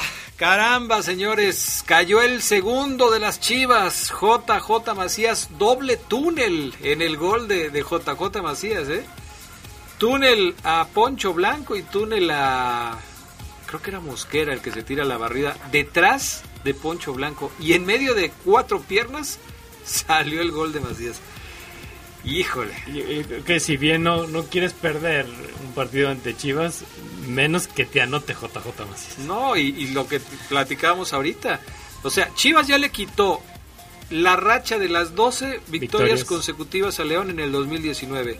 Hoy podría quitarle la racha de los dos años sin perder en la, eh, en la cancha del Estadio León. Dos años sin perder en el Estadio León. el quitarrachas, ¿no? Ya le van a decir. Pues sí, hace a poco, hace poco, el 20 de enero, León eh, cumplió dos años de no haber perdido eh, en casa contra Tijuana, fue la última vez que perdió. Tijuana. Y sí son dos años, ¿no? Sí, ya dos años. Entonces, imagínate, o sea, y por eso les digo, Chivas es un equipo que se le complica a León, Chivas es un equipo así, pero bueno. Aunque lo había lo había maniatado en los últimos encuentros, eso también hay Pero, que decirlo, pero, ¿cuántos León de tenía cierta ventaja. ¿Cuántos de los últimos encuentros? Eh, los últimos No, tres, si tú no quieres. son tantos, ¿eh? Mira, te lo voy a checar ahorita, pero bueno. Este, a ver, ¿qué pasa con el Bayern contra Al-Alil? ¿Qué ibas a platicarnos cuando logré detenerte antes de que te arrancaras? Fíjate que ese asunto de la alineación, Adrián, hay que mencionar que el Bayern ay- jugó el día de hoy, dos días después de llegar allá a Qatar. No es un factor a considerar, dicen muchos, porque los equipos europeos están acostumbrados a esto, ¿no? A los viajes así, eh, tienen plantel para hacer frente a muchos torneos, pero sí considera, por ejemplo, que metió a dos jugadores que yo no esperaba. Uno de ellos es Marc Roca y quizá el otro, eh, Pavard, no, no sé. Digo, él eh, tiene mucha actividad en, en la Bundesliga, pero el tema de la alineación, pues prácticamente sería la misma base que podríamos ver contra los Tigres, ¿eh? solamente quitan por, quitan por ahí, como te digo, a Roca, eh, que es un joven español que estuvo, de hecho, en el español de Barcelona, y meter a León Goretzka, además de lo que le puede dar Leroy Sané, que hoy entró en el segundo tiempo y que fue el que metió la asistencia para el gol, el segundo Lewandowski, que se impusieron 2 a 0. Eh, yo creo que estos podrían ser cambios porque ellos van serios, ¿eh? Es cierto que hoy no se exigieron quizá tanto, pero sí fueron superiores al Al-Ali. Desaprovecharon algunas oportunidades, les faltó puntería por ahí. El equipo egipcio con lo que pudo también logró contenerlos gran parte del partido, pero aún así no les alcanzó, ¿no? La calidad del Bayern, la verdad es que está en otro nivel. Es muy difícil que Tigres pueda siquiera empatar ese partido de la final y esto hay que dejarlo desde ahorita patente. Eh, no se vayan con las versiones de- triunfalistas, ¿no? De, de que los mexicanos ya ganaron y pueden competirle a cualquiera. Obviamente puede pasar, los 90 minutos está ahí, pero sí es muy complicado que los Tigres puedan vencer a este Bayern Múnich que buscan un sextete histórico, porque además ellos lo, lo mencionaban y yo también te lo decía en la tarde, los equipos europeos suelen como que demeritar el Mundial de Clubes, de hecho le llaman Mundialito, o sea, para ellos no es tan importante, pero el Bayern, el Bayern sí se lo toma muy en serio con esa mentalidad muy alemana. Oye, Lewandowski terminó bien porque durante una buena parte del encuentro como que se dolía un poco de, de una rodilla, ¿no? O del tobillo, no sé. Pues terminó bien porque metió el gol. Al 85 eh, metió el segundo, sí. Sí, sí, sí. Y este, yo creo que no va a haber problemas en que lo veamos en esa final. Eh, de todas formas, el Bayern pues es una máquina ofensiva, ¿no? Yo creo que sin él sí se va a notar que no esté él, pero tienen otros jugadores para suplirlo. Ya estoy esperando el duelo entre los dos grandes titanes del fútbol internacional, André Pierre Guignac contra Robert Lewandowski. Yo veía un meme, eh, no sé si ustedes también lo vieron, el, el tipo que, pues obviamente Lewandowski es eh, muy musculoso, es un portento físico, y al lado ponían a Diego Reyes, que es un palillo, ¿no? Dicen, este es el que va a detener al delantero polaco. Sí, sí, sí me dio un poquito de risa, ¿no? Bueno, pues, a ver cómo resulta el asunto. Bueno, terminó ya el primer tiempo, dos entre Chivas y León, dos goles por cero está ganando el rebaño, el segundo tanto lo consiguió JJ Macías. Eh, y al respecto de lo que te decía, de los antecedentes entre León y Chivas, eh, aquí tengo el dato, mi estimado Charlie. León le ganó 1 por 0 a Chivas el 5 de diciembre del 2020 en la semifinal de vuelta para dejar fuera al rebaño. Antes habían empatado 1 por 1 en la semifinal de ida. Antes, en la jornada número 1 del torneo pasado, o más bien del mismo torneo, habían empatado 0-0. Antes, Chivas le había ganado 2 por 0 a León el primero de marzo del 20 antes de eso, León le había metido 4 por 3 a las Chivas en agosto del 19. Pero antes, Chivas le había ganado a León 2 a 1 en el 19 y Chivas le había ganado a León 1-0 en el 18. A ver, 1, 2, 3, 4, 5, 6, 7 partidos entre León y Chivas, los últimos 7 partidos y solamente dos triunfos, de, León. triunfos de León. Sí. sí, no, no hay comparación. O sea, Sí, León ganó partidos importantes y decisivos, como el pase a la siguiente ronda en el, la liguilla pasada que finalmente le permitió llegar a la final. Pero los datos son necios y León tiene problemas al enfrentar a Chivas. Chivas es de los equipos que le se le complican al conjunto verde. Y le, le saben plantear los partidos, ¿no? Eh, el rebaño. Así es, pero bueno, eh, esperemos a ver qué pasa en el segundo tiempo, porque hoy Gerardo Lugo eh, y, lo comentabas tú al principio del programa cuando hablabas de la alineación, hoy Nacho Ambriz presentó lo que se supone que era la mejor versión de León, la que vimos en el segundo tiempo contra San Luis. Si la mejor versión de León no pudo con las Chivas en el primer tiempo, entonces ¿qué va a plantear Nacho Ambriz para el segundo tiempo? Sí, no, tiene que ver primero yo creo que un, revulsivo en, en, esta, a lo que llamamos actitud que está teniendo el equipo León, ¿no? Yo creo que ese gol de, de JJ Macías en, al final del, del primer tiempo, bueno, te, te, viene a mover todavía más las, las, las entrañas, ¿no? De, de, lo que es, de lo que es la, la, la fiera. Yo creo que aquí eh, sí tiene que mover eh, el cuadro, quizá no tanto de, los jugadores, pero sí buscarle lo, que también sabe hacer Ambris. Quizá dentro del mismo cuadro tener ciertos movimientos eh, que, hable con sus jugadores. No vimos quizá a un Víctor Dávila moverse, Tecillo regular por la lateral, Joel Campbell no apareció, ¿no? Y, yo creo que en, en esa parte, si, si tienes a tu cuadro que te ha dado lo mejor, después de otros dos, dos, dos partidos que, que no, no le hallaste al cuadro, pues al menos querer moverle, ¿no? Porque vemos la banca. Y tampoco hay como... Y tampoco hay como que regresar a lo mismo, Adrián. No, no, no le veo sentido, Es que ese es el detalle, Charlie. A ver, tu punto de vista. ¿Será entonces que nos tenemos que empezar a acostumbrar a que León los primeros tiempos de batalla?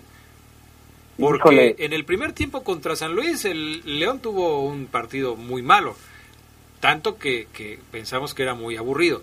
En el segundo tiempo contra San Luis las cosas cambiaron y cambiaron de tal forma que León se llevó la victoria tres goles por uno. El primer tiempo del partido contra Chivas, el León ha sido superado por el rebaño aunque León ha tenido la mayoría del tiempo la posesión de la pelota, pues la verdad es que no ha podido hacerle daño a las Chivas. De hecho, tiene un solo disparo a portería en el primer tiempo el conjunto de los Esmeraldas de León. Entonces, repito, nos tenemos que ir acostumbrando a que así van a ser los primeros tiempos de León, o es cosa de, de, que León empiece a enrolarse con, con, con eh, el estilo y con lo que ha hecho siempre. Fíjate que yo, a diferencia, no noto tanto la diferencia del torneo pasado en ese sentido, porque León es un equipo que administra mucho el juego, tiene mucho toque, de repente encontraba goles, pero tampoco era un equipo goleador el torneo pasado, y eso lo saben los que lo siguen, ¿no? Es un equipo que se dedica más a ser efectivo. Ahora le ha fallado en ese sentido la intensidad desde el inicio. No sé qué tanto tenga que ver ahí una instrucción de Nacho Ambriz de decir, vamos a llevarlo con calma, sabemos que podemos ganar este partido, pero sí lo vería como un error, obviamente, porque es un exceso de confianza decir, vamos a, así, ¿no? Tal cual, llevar el juego y en el segundo tiempo, si no vamos ganando, le ponemos toda la carne al asador.